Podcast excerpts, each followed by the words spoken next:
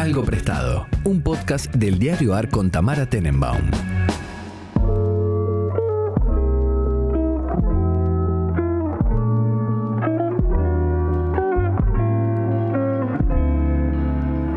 Buenos días, buenas tardes, buenas noches, cuando sea que estén escuchando este podcast. Nosotros estamos en dos países distintos, sus horarios distintos, como suele suceder con mi amigo personal, Pablo Priluca. ¿Cómo estás, Pablo? Muy bien, ¿cómo estás, Tamara Tenenbaum? Bien, ¿ahí qué temperatura está haciendo? Acá, bueno, hoy está, eh, comillas, comillas, lindo. Yo sé que todos me van a insultar porque están hartos del calor en Buenos Aires y porque encima justo la última vez hicimos una defensa moral del calor. Eh, pero... Sí, justo en un acá momento donde realmente la gente estaba pasándola muy mal. Es que... es que Inoportuno. acá- inoportuno. Acá hoy hay 13 grados y se festeja prácticamente como la, la- la última Copa del Mundo. Eh, Claro. eh, estoy harto del frío, Tamara. Necesito Yo odio que- el frío, lo odio que con profundidad. Necesito Yo soy una persona chiquita. Todas las personas chiquitas odiamos el frío porque tenemos más frío. Es un hecho. ¿Por Eh, qué? Y por la, en general, la cantidad de grasa corporal.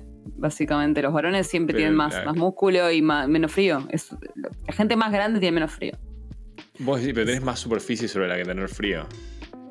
Puede ser, pero no sé. Es un hecho. La gente chiquita tiene más frío. No Ok, sé yo por hubiese qué. pensado que era más fácil abrigarse, por ejemplo. Eh, No, porque ¿sabes lo que me pasa a mí? Por ejemplo, cuando me fui a Europa, ahora en, en Madrid, que estaba haciendo un frío ridículo, el abrigo Ajá. me pesa. O sea, me Claro. pesa. El saco, el tapado lindo que tengo, que banca el frío, te, de- debe pesar, no sé, para mí pesa 4 o 5 kilos. Claro. Es una tontería, pero para mí es, es como cargar un. como salir a hacer como con una mini tobilleras, digamos, ¿no? No es como Claro, que no, no, una, una- de las cosas que, que creo que uno resigna con el frío es la, la estética. Eh, a mí, sinceramente, no me Sí, te importa pones una- un iclo y ya tengo está, sí, tengo un camperón de esos que te- me dejan los ojitos afuera nada más. Sí, es que yo me di cuenta que eso me hacía más infeliz. Como que me pasaba que cuando era chica yo hacía eso en vacaciones, re. Pero después me di cuenta de que eso me ponía en un mood que no me gusta, que es como, bueno, estoy de vacaciones, nada va a estar del todo bueno. Que es como, igual uno se pone en vacaciones en ese mood, en el sentido de te quedas en un lugar donde no vivirías, digo, como, Exacto. siempre hay algo de eso, no es que no. Pero dije, no, no, igual estar con ropa que no me gusta y que yo no usaría delante de mis propios amigos, ya me pone en un mood que me molesta. Entonces. Bueno, hago el sacrificio, podrás- pero bueno. Te podrás imaginar que no, no, no, no es, no es una problemática que me atraviese tanto. no, no, no, a mí me atraviesa bastante, entonces lo hago, pero la verdad es que me pesa el abrigo, me pesa un montón. Ni hablar que encima Claro. después lo tenés que ir cargando, es como tú una Sí, sí, sí, eso ¿por es, eso es. Pasa que, que un poco lo que descubrí estando acá que hace mucho frío es que un abrigo bien grande es clave, porque acá en general cuando entras a lugares todo está muy bien calefaccionado. Claro, Entonces, bien, lo que necesitas obvio. algo que te puedas sacar y estar en camisa, ponerle con remera. Bueno, reitero Eh, igual, eso es porque vos no sos tan friolento como yo. Yo tengo un abrigo que pesa 10 kilos y así abajo de eso tengo una camiseta térmica, tengo un buzo, Claro. tengo otro buzo. Claro, no, no, no es mi caso, no es mi caso. Yo Siempre tengo que sacarme cinco cosas y tener miedo de perderlas todo el tiempo. No, ah, es- claro, ese es, ese es mi otro problema. Yo pierdo todo lo que no puedo tener dentro de una mochila, lo pierdo. Eh, Yo también. cual- No, es un horror. sí. Por eso, no. eh, yo, estoy, yo estoy, digamos, no estoy contenta con este calor porque además, bueno, obviamente hay cortes de luz, hay quilombo, hay de todo, Sí, pero, sí, pero igual te, te comparto que yo prefiero el, el verano. Em, Sí, bueno, sí, ahí- sí, está, en eso está están ahí estamos en, esperando que termine. en eso están en Princeton. ¿Y qué trajiste? Así es. Traje tres cosas. Traje Bien. un libro que estoy leyendo que me gusta mucho, que es sobre una leyenda eh, de- acerca de los orígenes de las letras de cambio, que ahora vamos a ver qué fueron o qué son. Sí. Eh, traje lo que me dejó nuestra querida amiga y compañera Buji, eh, que son algo que no entiendo bien, que son las peleas entre Eminem y figuras públicas como María. Pero ¿cómo lo trajiste si no entendés bien qué son? No sé, vamos a ver qué sucede. Eh, y, mm, y traje algo, no, no sé si viste que se está hablando mucho de, de Bukele y los conflictos Sí. que hay en El Salvador. Eh, así que traje un poquito de historia de eso eh, para, que, nada, para que podamos historizar lo que sea que esté pasando en El Salvador en este momento y entender un poco mejor. Tengo justo un compañero acá de, de, de curs- no de cursada, pero del, del doctorado que es de El Salvador y me compartió algunas notas muy interesantes y algunos podcasts, así que me estuve imbuyendo en, en- en la historia de, o, o en la historia reciente de El Salvador para, para poder preparar esta columna para todos vosotros y vosotras. Muy bien, bueno, ¿con qué arrancamos? ¿Querés que empecemos con lo serio, con eso? Y eso sería lo nuevo. Esto sería lo nuevo, Sí, efectivamente. Bukele es bastante nuevo. Bukele es bastante nuevo. Bueno, no tan nuevo. En realidad, Bukele, no sé si sabías, pero Bukele viene, viene de, de- Explícanos a todos quién es Bukele.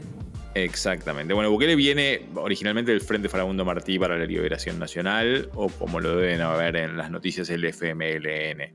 Este, hace, unas, hace el año pasado creo que fue que, que Gino trajo a Bukele para hablar de, de- de- de estos planes locos eh, Mm, para, perfecto. para instalar el Bitcoin casi como reserva de- como moneda de reserva eh, de reserva de moneda extranjera, digamos, en el Banco Central de, El Salvador.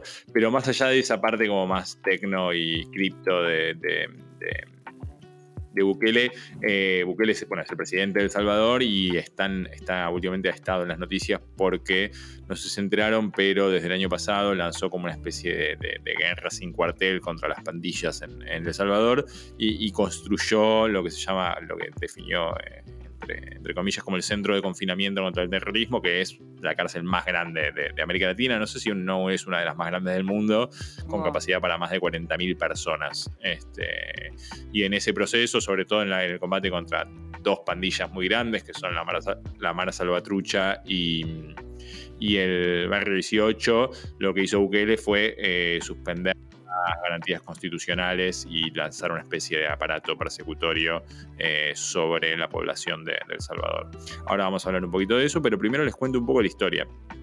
Eh, no sé si sabían, pero eh, El Salvador atravesó una guerra civil durante los años 80, más precisamente entre el 79 y el, el 92, que es cuando se firman los, los acuerdos de paz.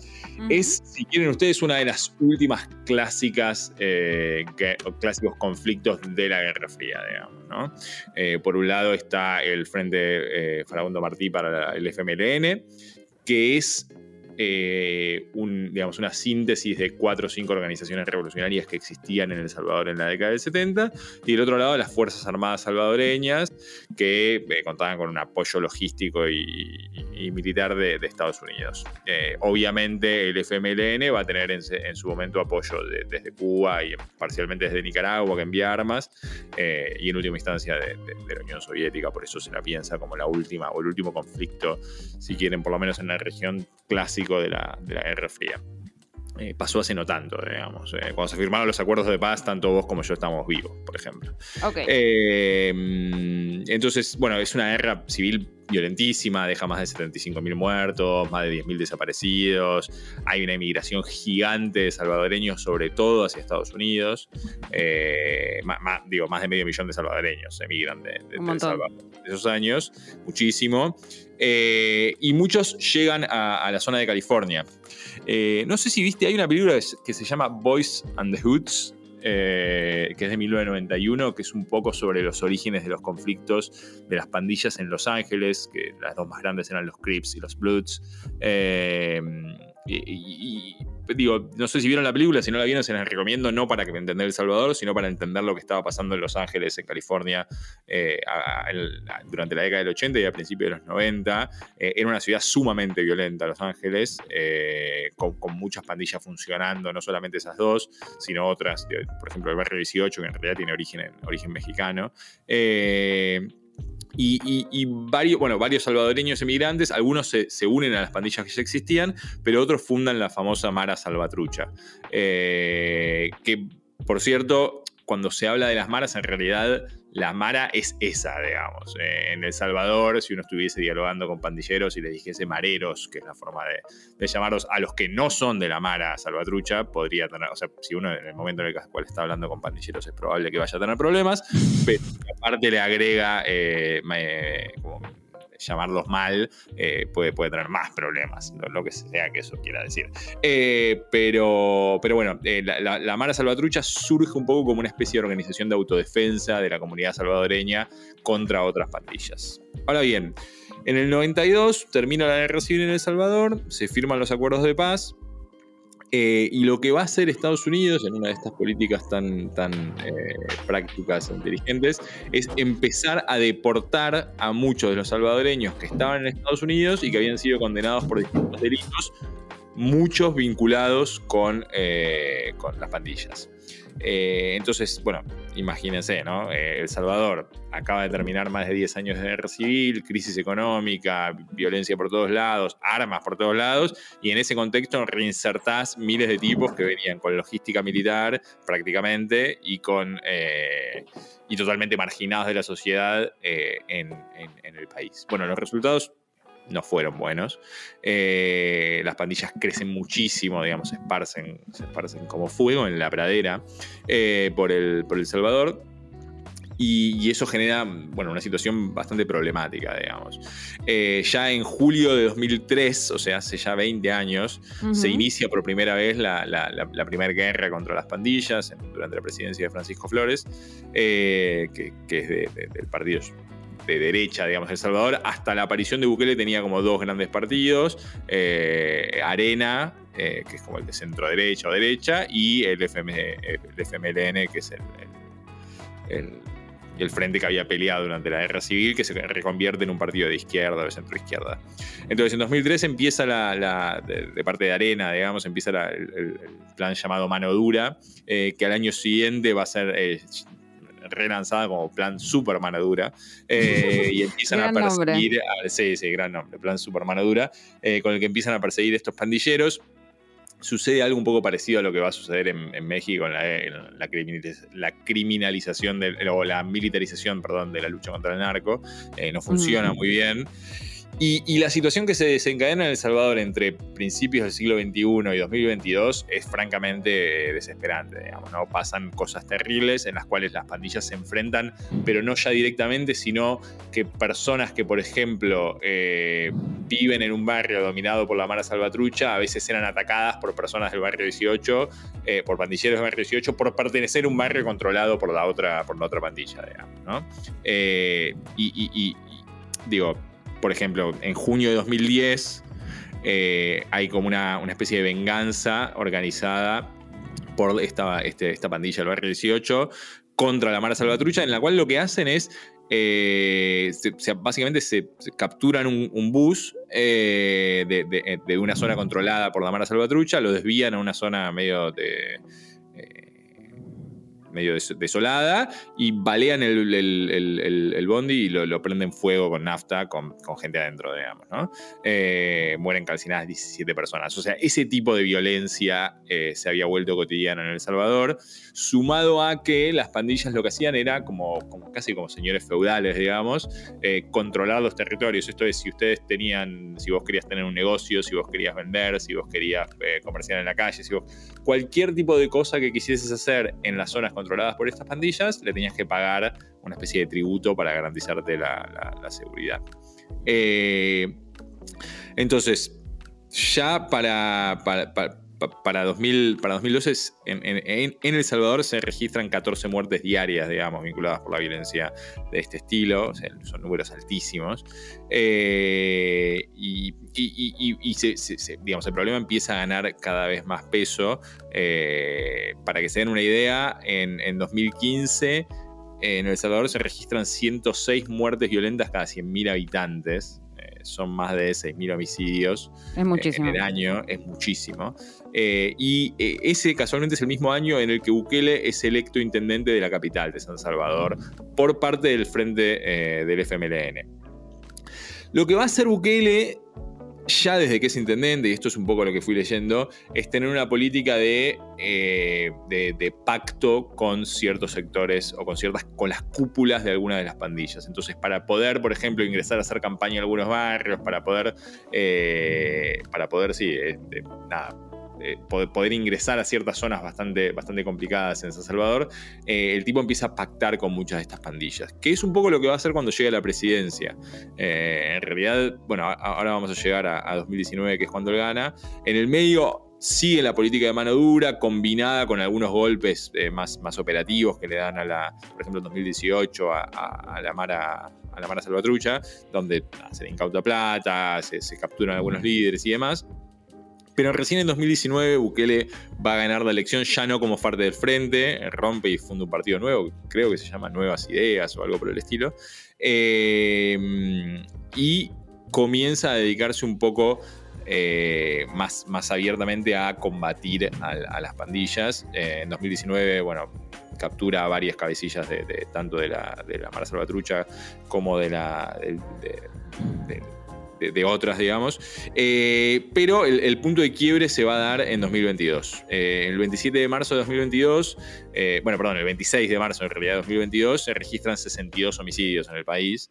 Y, es en ese contexto donde Bukele declara en el Congreso, a través de su partido que tenía mayoría, declara el estado de excepción en El Salvador. Esto hace que, eh, bueno, limita cualquier tipo de libertad de asociación en El Salvador, suspende el derecho a ser informado por, por, porque, te, porque te detienen en la calle y, poder asistir a un abogado, eh, se amplía de 72, de 72 horas a 15 días el plazo de detención administrativa, esto es... Eh, sin, dar ningún tipo de explicación, les permite a las autoridades intervenir con correspondencias, celulares, etc. O sea, básicamente se suspende el Estado de Derecho en El Salvador desde hace prácticamente un año ya, eh, y se combina eso con una política de pactar con ciertas eh, cabecillas de, o con ciertos líderes nacionales, porque lo que tienen estas, estas pandillas es que tienen estructuras casi militares con líderes nacionales y líderes regionales. Entonces, por lo que pude leer y por la información más de medios locales, digamos, que pueden reconstruir, un poco lo que hace Bukele es una política represiva durísima, en la cual obviamente capturan a pandilleros, pero también capturan a cualquier persona que tenga un tatuaje, por ejemplo, mm, eh, porque sobre todo los de la Mara Salvatrucha son los que están todos tatuados, entonces eso es como una especie de indicio de que puedes estar vinculado a una, a una Mara o a, a una pandilla, digamos. Eh, entonces combina una política represiva fuertísima con una política de pacto con ciertos sectores de, eh, de, la dirección nacional de, estas pandillas. Y hay quienes dicen, o, esto es por lo menos lo que pude leer, pasa que es muy difícil de probar, que en realidad lo que está haciendo Bukele más que combatir a las pandillas es convertir a El Salvador en una especie de narcoestado. Eh, han encontrado ya varios envíos de drogas saliendo de El Salvador para Europa, con lo cual la sospecha... Pregunto.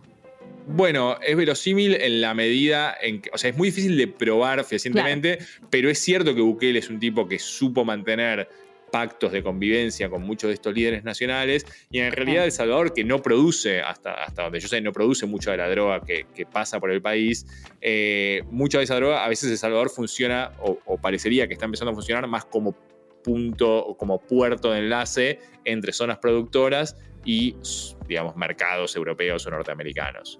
Eh, eh, digamos, esto es como la hipótesis más, más, eh, más arriesgada y más difícil de, probar, pero lo cierto es que lo que sí ha logrado Bukele, y eso es indiscutible, es pacificar el país en, en el sentido de evitar que las pandillas controlen los territorios. Imagínate que para el comerciante que ya no tiene que pagar el peaje o que ya no tiene que... Eh, bueno, es un cambio de vida eh, absolutamente palpable y concreto. La imagen positiva de Bukele es altísima en este momento en El Salvador. Imagen que él estaba utilizando para romper todavía un poquito más el Estado de Derecho, está como amenazando la Corte Suprema de Justicia o amenazando con cambiarla, está queriendo forzar una reelección. Bueno, hay, varias cosas que están sucediendo en este momento en El Salvador que harían peligrar el Estado de Derecho tal como los conocemos, con lo cual eh, es me parece que es un debate interesante porque es cierto que combatir este tipo de estructuras criminales es muy complejo, eh, es cierto que tiene un impacto en la vida cotidiana de las personas que es... Eh, una mejora casi inmediata de su calidad de vida, pero también es cierto que en ese contexto, bueno, Bukele ha, sido denunciado por organismos internacionales, por cualquier tipo de, de, organismo vinculado a los derechos humanos por estar haciendo un desastre en El Salvador. Eh, así que todavía no queda claro cómo esto va. Hay quienes dicen que en realidad eh, esto es más cosmético que otra cosa, hay quienes dicen que no. Todavía no queda claro qué es lo que va a pasar en los próximos años. Obviamente, eh, Bukele sigue con imagen positiva muy alta. Veremos si esto se mantiene, pero por lo pronto, eso es lo que está pasando en El Salvador en este momento. Muy bien. Em, eso fue lo nuevo. Bukele, uno de los líderes más, más famosos en Twitter también, ¿no? Están como, está como muy. Ah, está muy metido en Twitter. No sé, yo he, decidido eh, pasarme a la columna de solo a las personas que sigo. Eh, y ya no me ah. entero de. Sí, me, no, porque es un pozo de. Yo como que, o sea, no me acuerdo si él tiene cuenta. Estoy fijándome si él todavía tiene cuenta. Seguro que sí. Sí tenía una cuenta como en, la, en un momento tuiteaba un montón. Ahora siento que tuitea menos. Pero a mí me llegó como esas cosas que te llegan de, de, virales. O sea, para mí era ante todo un, un influencer, te diría. Después supe Sí, que sí, sí, no, o sea, como que tiene todo ese costado, entre comillas, bizarro, eh, lo, de- lo del Bitcoin, eh, su, su- su- su manejo de redes y lo que quieras, pero también Sí, hay, sí, hay hay- algo bastante de serio tiene- sucediendo. en- Tiene 5 El Salvador. millones de seguidores, que para un presidente de El Salvador es un poco desorbitado. Es claramente un influencer. O sea, Puede ser, puede ser. Este, pero digo, ah, más allá de como su perfil más, más, más bizarro en términos de, de líder político extraño, eh, nada, hay que mirarlo con cuidado porque, primero porque, porque abre debates acerca de cómo combatir el crimen que, que tienen implicancias bastante peligrosas. Eh, digo, en Argentina hace poco uno de estos eh, sujetos que proponen la... Ni lo quiero nombrar, ¿no? Pero que, mm, que proponen, entre otras cosas, el, el- el- que la gente pueda tener portación de Sí. armas y demás. Eh, nada, bueno, sí, hoy Argentina tiene un problema en Rosario, pero no sé, Buenos Aires es una ciudad que comparada con la mayor parte de las ciudades de Estados o con buena parte de las ciudades de Estados Unidos, es una ciudad que tiene tasas de, de crimen violento eh, Muy bajas, sí. suizas prácticamente. sí. Con lo cual, bueno, nada, me parece que habrá una serie de debates. Bueno, no, no- no solamente el, el- el señor de, de- de ultraderecha libertario que, que quiere ser presidente, sino también una de las principales líderes Candidatos de y principal macrismo, candidata a, a diputada, como, como Bullrich, eh, salió a hablar de que si la gente tiene- quiere tener armas, que las tenga, sin minimizar las complejidades de, de- de- de los debates eh, de cómo combatir el crimen organizado, me parece que hay que ser bastante responsables eh, en el sentido de las cosas que proponemos por las consecuencias que pueden tener. Y lo digo viviendo en un país donde cada una vez por semana me, me entero de que hubo un tiroteo masivo nuevo. Entonces, eh, Por supuesto, por supuesto. nada. Así que tengan cuidado con Bukele, parece muy simpático en Twitter, pero no es tan simpático. Mentira, en Twitter ya No se es nota que no es tan simpático. simpático. Eh, Exacto. como dato de color, efectivamente, Bukele tiene 5 millones de seguidores y es prácticamente el doble de los que tiene Alberto Fernández en un país, entiendo, bastante más grande. Bueno, que- es, es, eh, es llamativo, sí. Es llamativo, sí, evidentemente lo sigue muchísima gente. O sea, creo que por lo que yo veo en internet lo sigue mucha gente que no sigue la política del Salvador. Eso te digo, que se convirtió en un personaje más bien Sí, visible. sí, sí, viral. Sí, es un, es un personaje viral que esperemos que, que no crezca mucho más. Bien, eso fue lo nuevo. ¿Qué más hay? Bueno, ¿qué más hay? Te- hablemos de algo viejo. Ya hablamos Bien. de algo nuevo, algo más ameno y dejamos las pagadas para el final. Eh, traje un libro que le estoy mostrando una cámara que no funciona, porque en realidad ni siquiera nos estamos viendo por cámara, tenemos un, programa de, de audio. No, esta app que, le Eh, estamos, que usamos, que es Zencaster, que la nombro aunque no nos paguen. eh, si querés verte en video, eh, te cobra. Entonces nosotros no nos vemos. Les cuento para no, que no, sepan que este podcast es muy eficiente, nuestro uso de recursos es muy, muy inteligente. Muy frugal. Sí, Eh, como- por decir lo mismo. o sea, imagínense que básicamente es como si estuviésemos en la década del 80 hablando por teléfono. sí, es básicamente. Eh, así que a, a un teléfono sin cámara le estoy mostrando esta, este libro que tiene una tapa muy linda que se llama The Promise and Peril of Credit. Eh, es un libro escrito por una historiadora italiana que se llama Francesca Trivelato. Eh, Trivelato estudió en Italia primero, pero después hizo un, un segundo doctorado en Estados Unidos y ahora, después de ser profesora en Yale mucho tiempo, ahora es, es investigadora de algo que se llama, no sé si está familiarizada, pero es el, el Institute for Advanced Studies, el Instituto de Estudios Avanzados, no, no sé que es una institución que la gente piensa que depende de Princeton, pero que en realidad es como, está como asociada, o sea, es, es- es distinta y tiene vínculos con la universidad, pero no es propiamente la universidad. Y es un instituto donde básicamente hay investigadores de distintas áreas que no dan clase, que simplemente se dedican a investigar, y es donde estaba, o sea, el más famoso eh, es donde estaba Einstein. Ah, eh, cuando, cuando viene a Estados Unidos. Alguna vez escuché, no sé si será cierto o no, que terminó ahí y no en la universidad porque la universidad era ligeramente antisemita. No lo sé, tampoco me sorprendería. No, no, tampoco está Eh, no, no, menos en una universidad conservadora como esta. Pero lo cierto es que el instituto, eh, bueno, está, es un lugar muy lindo. De hecho, hay un físico argentino bastante famoso en este momento ahí, que no sé si no es candidato al Nobel, que se llama Maldacena. Sí.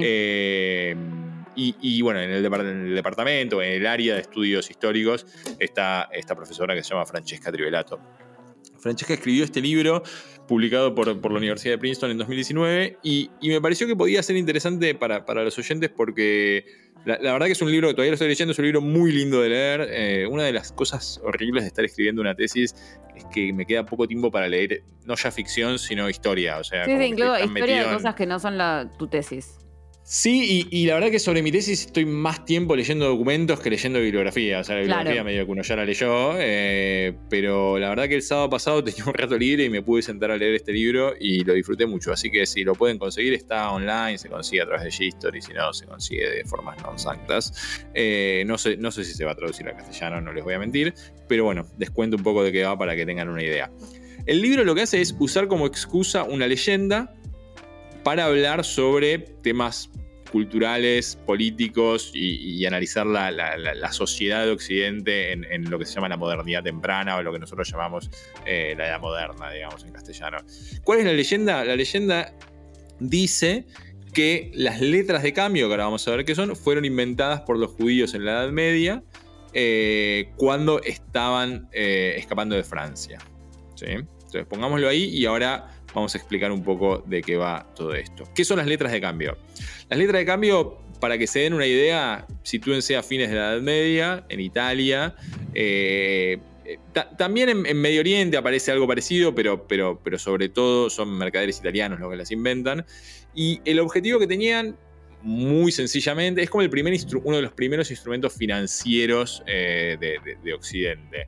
Lo que hacía una letra de cambio era, por ejemplo, imaginemos que vos estás acá en Estados Unidos conmigo y le querés mandar plata a Gino, que está en mm. Buenos Aires. No hay bitcoins, no hay eh, transferencias internacionales, no hay nada. Entonces lo que hacemos es lo siguiente.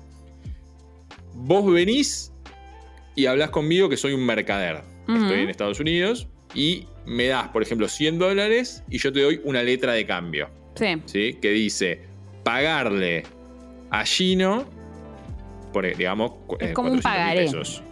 Por ejemplo. Entonces, pagarle a Gino 400 mil pesos. Esa letra de cambio va a Buenos Aires, Gino la consigue, va con otro prestamista, pongámosle Buji de nombre. Sí. Y Gino le da esa letra de cambio a Buji y Buji le da 400 mil pesos. O sea, era una forma en la cual comerciantes, en un momento en el cual enviar dinero no era tan seguro, porque mandarlo físicamente podía traer cualquier tipo de consecuencias negativas, por ejemplo, que te roben, que te, o sea, era eh, mandar oro, mandar ese tipo de cosas era muy peligroso. Entonces, las letras de cambio proveen una especie de servicio para el comercio y también para el crédito. ¿Y, tenían, eh, algún tipo de interés o no? Bueno, ahí realidad interesa al principio no, lo que sí es que los mercaderes en la medida que podían contar con mejor información y los prestamistas podían especular con las diferencias en los tipos de cambio. El tipo de cambio se situaba al principio de la operación, pero si vos sabías cómo podía evolucionar el vínculo entre un chelín y un florín, no sé, pongámosle por inventar, eh, o un franco o lo que fuera, podías jugar con presuponer que después podías cambiar un, podías terminar cambiando de vuelta a una tasa más favorable. Podías aprovechar la brecha, digamos. Exactamente. Después hay 10 millones de, cosas que se pueden hacer porque las letras de cambio también se pueden transferir de una persona a otra. Se termina convirtiendo en un, documento, en un objeto financiero bastante complejo. Eh, pero pero es, es a la vez muy útil y por otro lado relativamente opaca, porque en definitiva vos como prestamista, cuando te viene alguien con una letra de cambio, estás descansando en que le estás dando plata a una persona a partir de que otra persona en otra ciudad le dio plata a otro prestamista que va a tener una deuda con vos. ¿Se entiende? Entonces, eh, antes de la aparición de, ya en el siglo XX, digamos, de índices de, de, calificación de riesgo, de índices de evaluación de mercados financieros y de países y demás, Todavía el sistema financiero descansa en cuestiones vinculadas a la, fe, para decirlo mal y pronto, de la confianza y la, reputación, pero antes, y sobre todo antes del siglo XIX, descansaba mucho en la reputación de las personas, digamos. ¿no? Había como brokers que tenían cierta credibilidad y esa credibilidad era la que le daba, eh, la que le otorgaba legitimidad, por ejemplo, a un papelito que decía, págame tanto porque me lo dijo Pepito en Florencia. Eh, entonces era un sistema bastante distinto al que... Eh, al que conocemos nosotros hoy. Pero justamente por esa opacidad que tenían las, letras de cambio, eh, fueron rápidamente asociadas eh, a, la figura, digamos, de, los judíos, eh, que también eran vistos constantemente con una mezcla de admiración y sospecha, digamos, ¿no? en la Europa católica o, cristiana de, la modernidad. entonces, a partir del siglo XVII hay varios autores, primero en Francia y después en toda Europa, que van a sostener que los judíos habían sido expulsados en Francia entre los siglos VIII y 14, eh, y habían inventado las letras de cambio como forma para evadir la confiscación de sus propiedades y contrabandear la riqueza al exterior. ¿sí? Ese es el mito. Lo que dice Tribulato es, a mí no me importa tanto el mito, porque el mito ya no lo cree nadie y nadie lo toma en serio, sino que lo que me interesa es poder reconstruir por qué esa leyenda funcionaba, cómo era leída y qué, eh, y qué, digamos, qué idearios acerca de los judíos en la, Europa moderna nos permite pensar. Y eso lo hace de una forma que es, francamente, es, muy linda, es deliciosa, que está muy bien escrito el libro. Eh, y, lo que hace es seguir la invención, o sea, ella la primera vez, porque aparte como que cuenta la primera vez que se encuentra en esta leyenda, que es en un tratado de un mercader que se llamaba Jacques Sabri, eh, se llama el negociante perfecto, que es un tratado bastante conocido de 1675, eh, donde Sabri hace este claim de que eh, los judíos habían inventado las letras de cambio, que hoy sabemos que no es cierto, digamos. Eh, en realidad, el, origen de esta leyenda lo, logra, lo logra encontrar Tiberato en, un libro de, 1647, o sea, de, casi 30 años antes, que se llama Usos y Costumbres del Mar, escrito por, por un abogado francés que se llamaba Etienne Cleriac. Cleirac, perdón, eh, y donde Cleirac eh, hace por primera vez el, claim de que los judíos habían inventado las letras de cambio, y no solamente las letras de cambio, sino también algo que se llama como seguro marítimo, que era una forma de proteger envíos marítimos a partir de declarar el valor de lo que se enviaba y cobrar un porcentaje de eso, digamos. Eh, igual tiene menos importancia que las letras de cambio. Eh, y, por ejemplo, hace cosas muy interesantes como mostrar que, y bastante contraintuitivas, como mostrar que en realidad los lugares con peores historias de antisemitismo, como España, Inglaterra y partes del Sacro Imperio Romano Germánico, eh, la leyenda tiene menos, menos peso eh, que en otros lugares supuestamente más tolerantes. Y, en parte como Francia, y en parte lo explica porque digamos, la, leyenda en lugares donde los judíos habían sido expulsados, como España, obviamente tenía mucha menos utilidad, porque no, no, no, digamos, la figura del judío mercader eh, asociado a el lucro y, al crédito tiene mucho menos peso que los lugares donde los judíos todavía vivían. Entonces, en realidad, contraintuitivamente, la leyenda, por ejemplo, en, bueno, en, Holanda o en, Francia, va a tener eh, mucho más peso y se va a reproducir y se va a ampliar eh, y se va a volver muy verosímil, digamos. Entonces, lo que hace el libro es trazar la historia de esta leyenda y ir e ir mostrando cómo se fue leyendo de formas distintas en distintos contextos para entender cuáles eran los valores sociales y culturales de esa época en relación a algo que no era cierto y que no había pasado, como era que, los judíos habían inventado las letras de cambio. Eh, nada, el libro la verdad que está muy bien, no me quiero extender más porque, porque ya, ya va bastante tiempo, pero, pero se los recomiendo, está muy bien escrito, es un libro bastante... Mm, eh, por un lado bastante seco en el sentido de que hay todo un, análisis textual de los textos y de las referencias y de cómo eh, se reconstruyen como genealogías en torno a cómo circula esta leyenda, pero a la vez está tan bien escrito y es tan claro, eh, si lee en inglés obviamente, que, lo puede leer cualquiera, digamos. No es un libro ok, no es para historiadores. Mucho menos. Yo de hecho de historia financiera del siglo XVIII sé nada, eh, pero, o del siglo XVII, pero la verdad que se los recomiendo, lo estuve leyendo, está bueno el libro. Eh, es una gran historiadora, una de las más importantes, diría, para, estudiar este periodo en la actualidad. Eh, así que, nada, se nos recomiendo este libro y otros que haya escrito ella, eh, valen la pena. Me encanta. Bueno, a mí me interesan estas cosas. Siempre es el origen del dinero, todas esas cosas a mí siempre me gustan. Así que es un libro que puedo llegar a agarrar.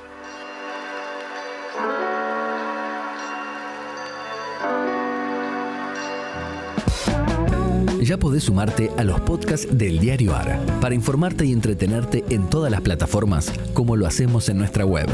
Somos un diario nuevo y queremos lo mejor para vos. Nos podés leer en eldiarioar.com o seguirnos en Twitter en arroba eldiarioar.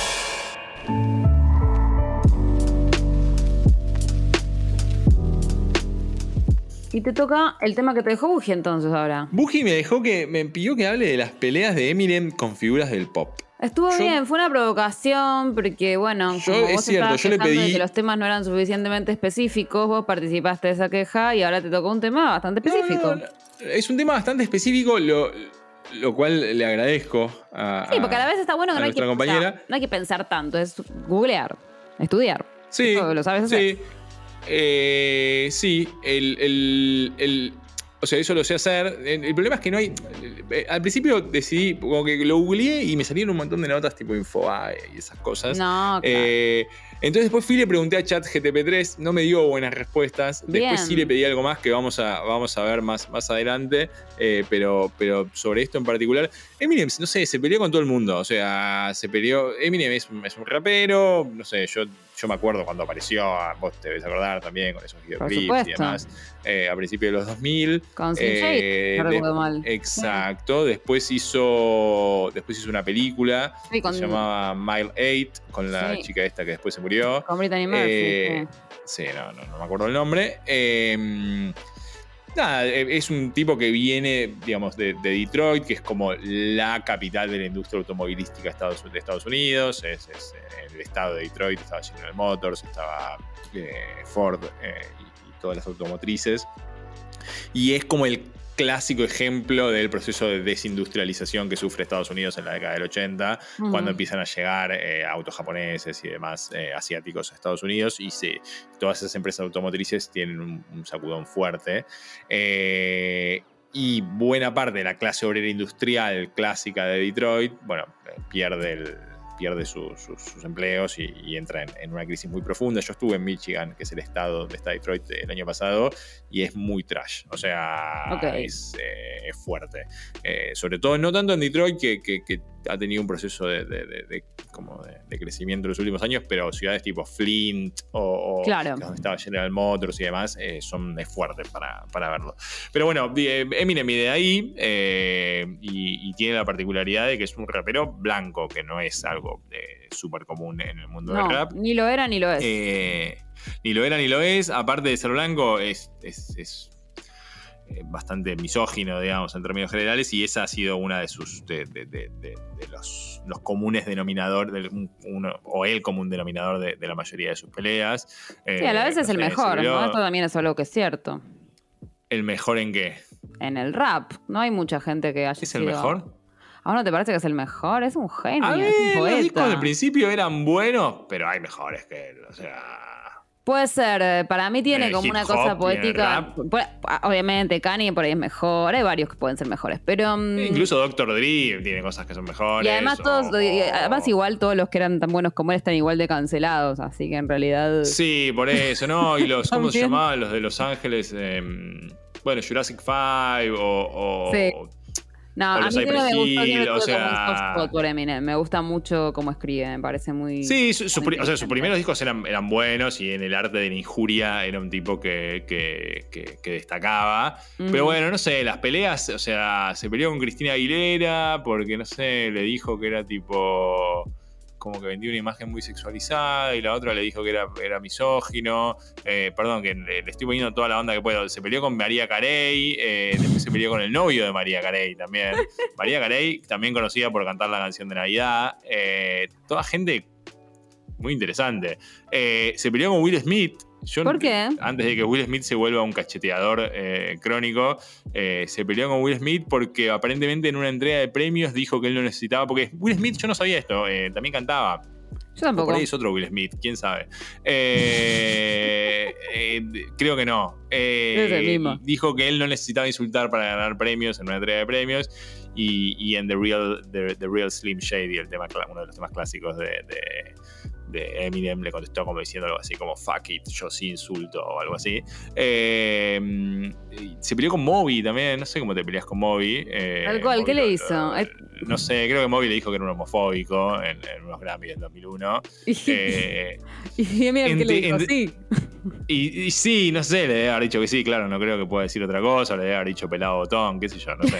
Eh, no tenemos nada contra los pelados igual en este podcast. Eh, se, se peleó con Bush aparentemente cuando era presidente en 2004, llamó a decir que la población de Estados Unidos tenía que alzarse contra él y eso le valió una, una linda persecución de parte del Departamento de Justicia. Bueno, bastante Eh, bien. Sí, sí, Pretty un brave. Eh, se peleó con Snoop Dogg. eh, no sé por qué te pelearías con un tipo con Snoop Dogg. Creo que porque no lo incluyó en la lista de los raperos más importantes de la historia. Eh, Ah, se peleó con Justin Bieber también, eh, otra figura interesantísima. eh, Un buscarroña, básicamente. Sí, se peleó con todo el mundo, por eso es un tarado. O sea, eh, como. Eh, se peleó también con, con Mark Wahlberg, que es un tipo muy simpático. y aparentemente se peleó en vivo en un programa de MTV. No vi el video, la verdad, no les voy a mentir, queridos oyentes y queridas oyentes. Eh, y después con gente que tipo ya ni sé quién es. Se peleó con alguien. ¿Vos sabés quién es Joe Baden? Buden. No.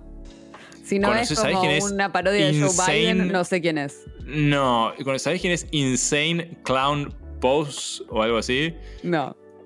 ¿Ves? O sea, ya se peleó con gente que no sabemos. Ha tenido conflictos con otros raperos como Ja Rule y Benzino. ¿Quién es Benzino? O sea. Entiendo como de dónde saca el tiempo realmente. Yo no entiendo dónde mucha saca el tiempo. Mi, mi imagen todo el tiempo que estaba leyendo estas notas y estaba como así, eh, como en un proceso de, de- de enriquecimiento intelectual, era pensar en, en- en el meme de, de, de Cerati de quién chota sos. Eh, todo el tiempo estaba pensando en ese meme. Eh, pero bueno, no sé, eh, evidentemente le va bien a Eminem haciendo eso. Lo que sí le pedí a chat GTP3, le dije algo así como, estoy buscando porque te lo mandé a vos. A Sí. déjame, el, el- el- Acá estoy. Ah, me dice que no tengo internet, pero sí tengo internet. Le di una indicación que era algo así como, escribí un rap eh, como si fuese Eminem eh, sobre lo poco trascendente que son las peleas de Eminem eh, con, el, con, con estas figuras públicas. Bien, y, ya Eh, y, y lo escribió. Sí. Me dijo, aquí está mi intento de escribir una canción estilo Eminem que se burla de las peleas públicas sin sentido que Eminem ha tenido con figuras como No María me pareció tan mala, ¿eh? o Will Smith. Eh, está buena la canción. Sí. No sé, el- después se la pedí que la haga en castellano porque la hizo en inglés Sí. y en castellano no era tan buena. Voy a leerla en inglés y la podemos ir traduciendo. Dale. Y si quieren, la última vez creo el coro la podemos rapear juntos. No, eso no va a pasar. Eh, no va a pasar solo yo. Bueno, la rapeo solo yo. Sí. Eh, el- el- empieza la intro es Yeah, it's your boy ChatGPT. O sea, sí, eh, este es tu chico ChatGPT. no, Es muy no buena la puedes traducir porque vas- no se Eh, ve la rima. Léela entera y. La leo entera y, Y la bueno. la And I'm back to talk about some beef, but this time it's not gonna be deep. No va a ser profundo. Just some meaningless drama, please believe. Y empieza el primer verso. You might remember when M, por Eminem, and Mariah fought. Cuando pelearon. But really, what was that all for? He said they hooked up, como que estuvieron juntos. She denied, but does anyone really care who's right or legit? Y acá viene el coro que me parece, eh, me parece bastante. es bueno, Coro. El coro está bueno. Eh, dice, These celebrity fights, como estas peleas de celebridades, they are all just for show, a way to get some attention, and that's all we know. They say they got beef, but it's just a bluff. And we are all just tired of that same, same old stuff. muy Bastante bueno ¿no? Como these rimar. celebrity fights, they are really just for show, a way to get some attention, and that's all we know. De- después eh, me tiene que poner un, un sample atrás. Eh, eh, Sucho. They say they got beef, but it's just a bluff, and we are all just tired of that same old stuff. Está muy bien. Eh, sí, O es muy sea, A ver, me parece genial que rime, que, que- que rime tan rápido. Este es impresionante, es impresionante. Ya, ya- ya me acabo de, de- de avergonzar delante de toda la audiencia. Eh, bueno, después sigue hablando de Will Smith. eh, me, me gusta el cierre. Dice: So let's move on and leave the drama behind. We will all be better off eh, if we just be kind. Como todos estaríamos mejor si fuésemos más amables. And if there is beef, let's make it worth our time. Como si va a haber quilombo, por lo menos que, bueno, quilombo no se puede decir más, perdón. Si va a haber lío, eh, hagamos lo que valga la pena. But for now, let's just enjoy the rhyme. Como por ahora solamente disfrutemos el. Muy gracioso, a mí me gustó mucho. Eh, muy bien, muy bien, eh, ChatGPT-3. Una Lo podemos amenaza para todos una- los freestylers. Una pelea de gallos, exactamente. Así que bueno, esas son las peleas de, de Will Smith eh, y de Eminem y todos sus. Yo le puse Eminem contra los fantasmas a esto. Me encanta. Me contra los fantasmas, excelente. Bueno, em, ¿Qué yo trajiste? Traje algo prestado. Y viste que muchas veces cuando decimos algo prestado traemos cosas de otros podcasts. Eso me- me parece Sí. que lo inauguró Malena y me pareció como un gran hábito.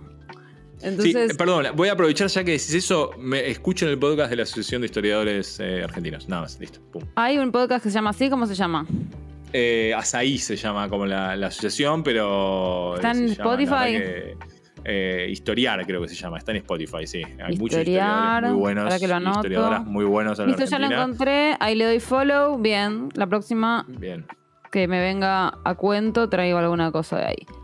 Dale. Y perdón. mm, no, no, no hay problema. Em, bueno, básicamente me pasa que, bueno, yo escucho bastante podcast de, mm, digamos, como que mm, no leo, la verdad, todos esos como bestsellers del New York Times donde están como los temas que están conversando, ¿viste? Como el tema de moda de la semana, sea eh, los hidratos, sea el cambio climático, sea los pronombres, ¿viste? Como que hay, que hay como un género de libros que siempre son bestsellers del New York Times que hablan de esas Sí. cosas. Bueno, yo no Sí. los leo porque tengo No, cosas mejores que hacer con mi tiempo, pero me entero de, de ese tipo de cosas escuchando podcasts que sé que siempre entrevistan a esta gente, ¿no? Como, Ok. como que mi contacto con ese universo es que, bueno, escucho mucho a veces a Klein, que siempre, si hay un bestseller del New York Times, en algún momento va a llegar a que Lo lo entrevistes a Klein, ¿no? Sí. Y, sí, sí, sí, sí. y después hace poco un amigo me recomendó uno que es medio de derecha, la verdad, que se llama The Prof G, que es como un canchero, es medio machirulo. O sea, no lo va. Como esos machirulos que son muy políticamente correctos y nunca van a decir nada realmente cancelable, pero vos decís, solamente porque sos muy Lo que, polite. nuestra, lo que nuestra amiga Buji llamaría un varón insoportable. Un varón insoportable, tal cual. Se llama Scott. Gall- eh, Scott Galloway, es el prof G. Em, si no entiendo mal, enseña en Brown, encima, que es una universidad muy progresista. No entiendo bien cómo le va ahí.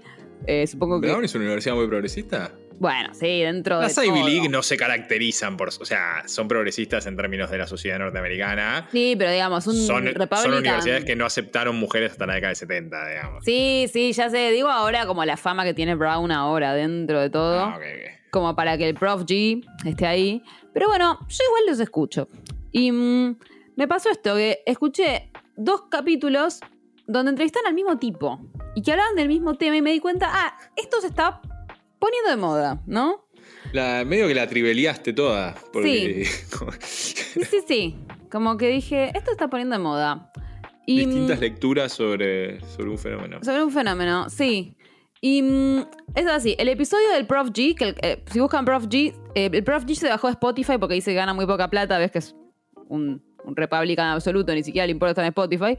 Y, mm, o sea, no sé si es, re- creo que él, él se considera como un Progressive Republican, ¿viste? Como un republicano progre. Creo que así se autopercibe. Y... mm, digamos, casi un libertario. Y, y él se bajó de Spotify, así que su podcast lo pueden escuchar en Apple Podcast o en donde sea, que no sea Spotify. Pero mm, el Prof G tiene un capítulo que se llama Failing Young Men. ¿No? Como Ok. los, los jóvenes están fracasando, los varones jóvenes están fracasando, los varones jóvenes fracasados. Pero también Failing Young Men tiene como una doble acepción en, en- en inglés. Como que puede ser que los jóvenes estén fracasando o que les estemos fallando a los jóvenes. Se puede traducir de las dos maneras, ¿no? Que son dos sentidos Claro. distintos que admite esa frase. Y lo entrevistan este tal Richard Reeves, que escribió un libro que se llama Of Boys and Men, Why the Modern Male is Struggling, ¿no? Porque la Why It Matters and What to Do About It. O sea, básicamente sobre los, los niños y los varones y los hombres, porque el hombre, el hombre moderno está en problemas, porque esto importa y hay que hacer sobre esto. Y después Ezra Klein lo entrevistó también en otro capítulo. Les digo porque si escuchan cosas en inglés, como siempre, pueden escuchar. Esta gente además es muy buena para practicar porque es toda gente que habla muy despacio, todo con muy buen sonido. Están- son docentes, Sí. todo, medio que gente que. Prof G es re docente y se renota. Ezra Klein creo que no, pero Prof G es recontradocente y se le renota, lo cual a mí me parece re positivo, por más que sea medio conserva. Tiene una bajada muy buena de cómo bajar temas medio complejos a, a, a- a No un lenguaje sencillo. llano. Y, mm, y Klein hizo otro capítulo de su podcast que se llama The Men and Boys Are Not Alright. Los varones y los niños, los hombres y los niños no están bien. Y entrevistó al mismo tipo, como en cuestión de semanas. Entonces dije, bueno, no sé, acá hay algo. Básicamente son cosas que venimos conversando hace mucho, sobre todo al interior del feminismo. Me interesa cómo llega esta discusión a los hombres, ¿no? Yo creo que al interior del feminismo hace bastante que se está conversando el tema de la crisis de la masculinidad, que no tiene nada que ver, más bien es casi una tesis contrapuesta a la de las nuevas masculinidades, ¿sí? Como que durante mucho tiempo se A ver. circuló como esta tesis de las nuevas masculinidades, ¿no? Sí. de que los varones ahora son sensibles y crían hijos y qué sé yo, y son, y son menos ma- ma- machotes y están menos preocupados por demostrar una masculinidad tradicional. Esa fue la tesis tradicional mucho tiempo. Y después en algún momento se empezó a hablar de otra cosa, que para mí era muy real y que tiene que ver con esto que hablamos de las nuevas derechas, ¿no? Pero como, porque la pregunta era, si estas nuevas masculinidades están tan de moda, ¿por qué los jovencitos están tan volcados a las nuevas derechas como estamos viendo? Como que había algo raro ahí, porque las nuevas Sí. derechas eran más bien lo contrario de las nuevas masculinidades. Sí. Entonces, ahí aparece una tesis alternativa, digamos, de a la, como respuesta a la pregunta de qué está pasando con los varones, que es que en realidad, o sea, lo que llamábamos nuevas masculinidades en realidad son formas más femeninas de ser varón y eso está todo bien, el que está cómodo con eso está bien, y esos son los varones Mm. que están cómodos en el mundo de hoy, esos son los varones que Sí. logran salir con chicas, son los varones que logran eh, conseguir trabajos en un mundo donde, por ejemplo, ser un gritón ya no es tan fácil como en otra época, No. ¿no? O sea, los Sí, sí, varones que son las que representan las nuevas masculinidades son los que se adaptaron correctamente, si querés, en el sentido de correctamente de poder sobrevivir, nada más, Sí, sí, al mundo un- del día de hoy. ¿Y qué pasó con los demás? Digamos. Los demás pareciera que no tienen referente, que no tienen no- norte, que no saben qué tendrían que estar buscando. Y que a la vez están enojados, eso está claro, pero sobre todo, y esto es lo que me interesó que escuché en este señor Richard Reeves que todos escucharon, que todos entrevistaron, están como desmotivados, como que hay algo que a las chicas hay un montón de mensajes empoderantes que les estamos bajando.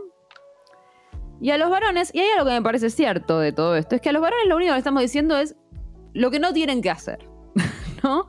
O, o ser aliados, ok. Como bueno, escúchennos a nosotras, eso es lo que le estamos diciendo. No está mal, yo no creo que esté mal, pero entiendo el punto. Entiendo el punto de que hay un mensaje de esos que es empoderante y otro que parece ser un mensaje más como de un reto. Me parece que lo puedo entender. Sí. Entonces, bueno, este tipo se pone a analizar eso. eh, por- no solamente en términos de mensajes, o sea, sino también en términos de eh, parámetros objetivos, ¿no? Él estudia sobre todo en Estados Unidos, ¿no? Que es como, bueno, em, había en, en otra época en Estados Unidos había un gender gap muy grande en términos de los varones que tenían un título universitario y las mujeres que lo tenían, y hoy el gender gap, o sea, el gap de género de quien tiene un título universitario, es muy grande, pero al revés. ¿No? No, de, hecho. Por eso, las es mujeres tienen más títulos.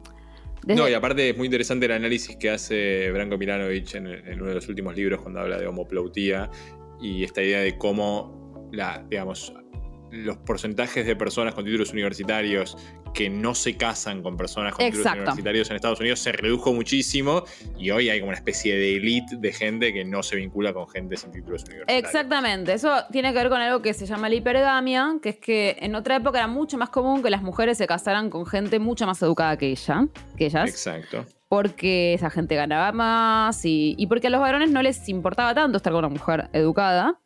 Entonces, ese de hecho era el canal principal de ascenso social que tenía una mujer disponible, casarse con alguien que había estudiado más que ella. Hoy Claro. el fenómeno de la hipergamia se ha achicado mucho. Los hombres en general tienden a salir con mujeres de su mismo nivel educativo. Y entonces pasa esto, ¿no? Las inequidades se reproducen porque después los hijos de los graduados universitarios salen con otros hijos de graduados universitarios, etcétera, etcétera, etcétera. Totalmente, está pasando eso.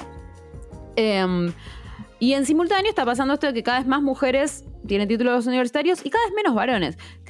Por supuesto que hay una parte de esto que podría ser corrección estadística, pero me pareció interesante que lo que dijera este señor Ri- Richard Reeves, que es, che, igual está bueno preocuparnos por los varones. ¿Por qué tampoco? ¿Por qué? ¿Qué le está pasando? O sea, estaría bueno que llegáramos a un 50-50, tal vez.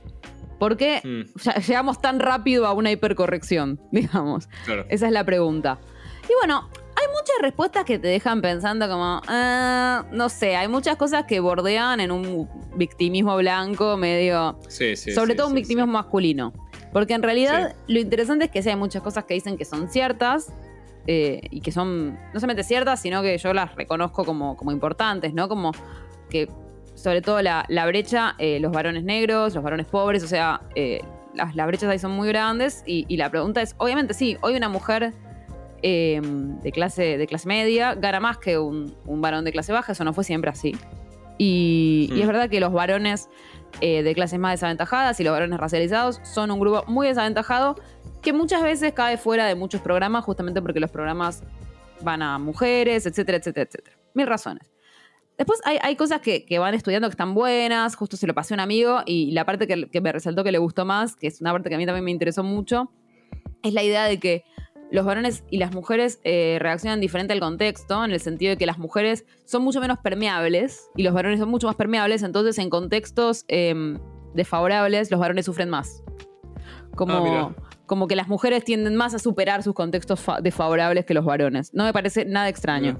Pienso, por ejemplo, Sí. en la, la peer pressure, ¿no? Como yo me doy cuenta que los varones muchas veces están mucho más influidos por sus compañeros que nosotras. No sé, como. Quizás por. No por una cuestión, por supuesto, biológica. Que esto, esto me parece interesante también. La verdad es que no, no necesariamente recor- re- re- recurren a hipótesis biologicistas, sino a la idea de que por cómo nos crían, las mujeres por ahí nos crían más introvertidas, entonces tenemos más recursos internos. Em, Sí. ¿No? Cosas que son más o menos verificables. Y sí, bueno, sí, sí, ven, es la escena, la escena de- con la que empieza eh, las viñas de la ira, ¿no? Cuando los hombres están todos alrededor de un fuego y son las mujeres las que toman la palabra y empiezan a decir. Exacto. estoy hablando de la novela de Steinbeck, ¿no? En contexto de Exactamente. crisis, donde los hombres están sin trabajo y no pueden como completar sus tareas masculinas, eh, que es algo que también pasó en Argentina muy notablemente durante cuando apareció el movimiento piquetero. Que Exactamente. los comedores y demás eran mujeres. Por eso, son cosas que hemos visto. Entonces, a mí me pareció, muchas exploraciones estaban bien, algunas te suenan como, bueno, no sé si... O sea, hay cosas que es como, bueno, quizás hay, hay cosas de la personalidad masculina que efectivamente hay que cambiar. Como que me pareció que, que no, no tenían tan en claro que había que cambiar las subjetividades de los varones como adaptar las instituciones a esas subjetividades que ya hemos criado, ¿no? Que eso me pregunto, ¿no? Como, bueno, quizás Claro, justamente hay que ¿hasta pensar en criar a los varones no un poco distinto, sino muy distinto. O sea, puede bueno, ser. eso no cabe, no, ¿No? cabe duda. Como incluso para, o sea, obviamente las chicas son más buenas en el colegio porque están más acostumbrados a obedecer reglas. Bueno, quizás hay que enseñarles a los varones a obedecer reglas, no sé. O sea, qué sé yo. Bueno, pero sí. Podría ser positivo.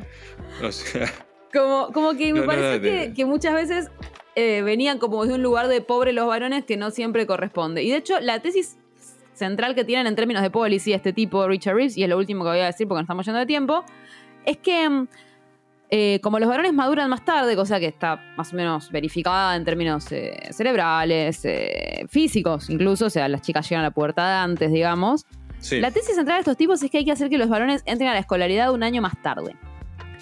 Y mm, la tesis central de Richard Reeves. Como meter a los varones, o sea, que en la sala de tres haya nenas de tres y varones de cuatro, básicamente.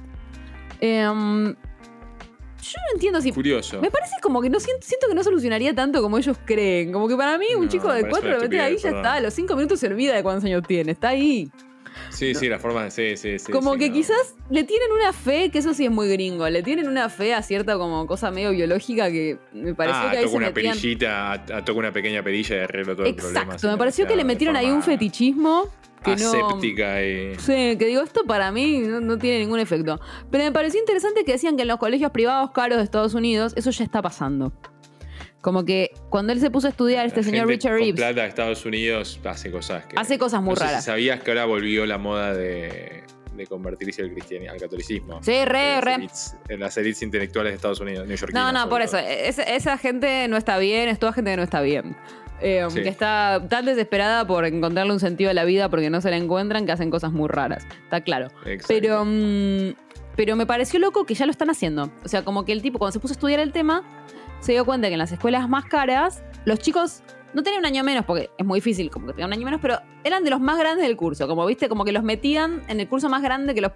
Como en el curso más chiquito que los puedan meter, ¿viste? Con- como siempre que había ambigüedad, los varones Mm. estaban en un curso más donde eran más grandes. Y Mirá. cuando él preguntó, le dijeron, sí, sí, todo el mundo sabe esto, todo el mundo está haciendo esto. Y, y preguntaban, hay muchas dudas sobre eso, por ejemplo, en relación con lo sexual, qué sé yo, y el tipo decía, no es por nada, pero igual las chicas salen siempre con los tipos que tienen un año más que ellas. Y, y además, Sí, sí, sí, te iba a decir, corrige ese decía- problema. de- algo que me pareció cierto, que además los pendejos son insoportables. Y siempre para una chica estar rodeada de varones un poquito más maduros es menos insoportable. Yo dije, sí, estoy de acuerdo con todas estas tesis. O sea, no tengo objeciones.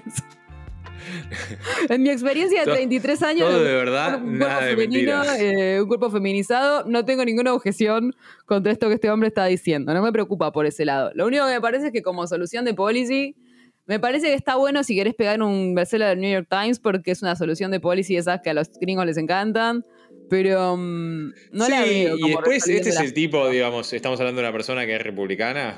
No, no, Richard Reeves no creo. Eh, Prof. Ah, ok, D puede ser. Richard Reeves no creo que sea así. Eh, pero no, no sabría afirmarlo, ¿eh? Eh. Creo que no es, o sea, claramente no es progre. No, porque están eh, discutiendo eso en un momento en el cual en Estados Unidos, no sé, en Florida, por ejemplo, el gobernador está decidiendo eliminar cualquier tipo de curso que tenga que ver con diversidad. O con Por eso, por eso. También hay que ver en qué o sea, contexto se da esta discusión. Es como, A mí no sé, lo en, en historia hubo como un reúm de, de estudiar la Liga de las Naciones, ¿no? Que era como un grupo Sí. de gente que después de la Primera Guerra Mundial se decidió a pensar cómo iba a ser el nuevo orden liberal del mundo en un contexto donde lo único que pasaba era que el nazismo y el fascismo cada vez tenían más fuerza. Y siempre Sí, los sí. escucho y, y los lees y decís, estos tipos, ¿dónde viven? O sea, ¿qué No, estaban no, discutiendo? tal cual. Contextualmente esto es todo complicado y, y- y- y bueno, no sé, pero a la vez, igual. Y para cerrar nada más, te- ¿ya pensaste el tema para la próxima persona que viene que creemos que es Gino, pero no estamos seguros? Eh, Em, eh, Gino, eh, con personalicémoslo en Gino. Sí, tengo Y Gino. uno que lo acabo de pensar, la verdad, no te voy a mentir. a ver, pensalo, eh, decime. Quiero que Gino, porque Gino habló mucho de los multiversos, Sí. pero quiero que hable no de tipo lo que está pasando con los multiversos, sino que, que me responda más filosóficamente por qué a él le interesa Me el gusta. tema de los multiversos. Porque a mí, o sea, obviamente sigo con, con interés eh, la- las noticias por, por- por los saltos tecnológicos, pero la verdad que no le, no le es que no le entiendo la gracia. O sea, sinceramente no le puedo entender la gracia, no, no le encuentro el chiste. Mm, Eh, así bien. que me gustaría que haga como una justificación Una defensa. teórico, filosófica, moral. Me de los interesa. Bien, Gino, esa es tu composición de mala vaca de la semana que viene. Em, nos vemos con Pablo en un mes, con Gino la semana que viene Así y conmigo es. también. Adiós. Besitos. Adiós.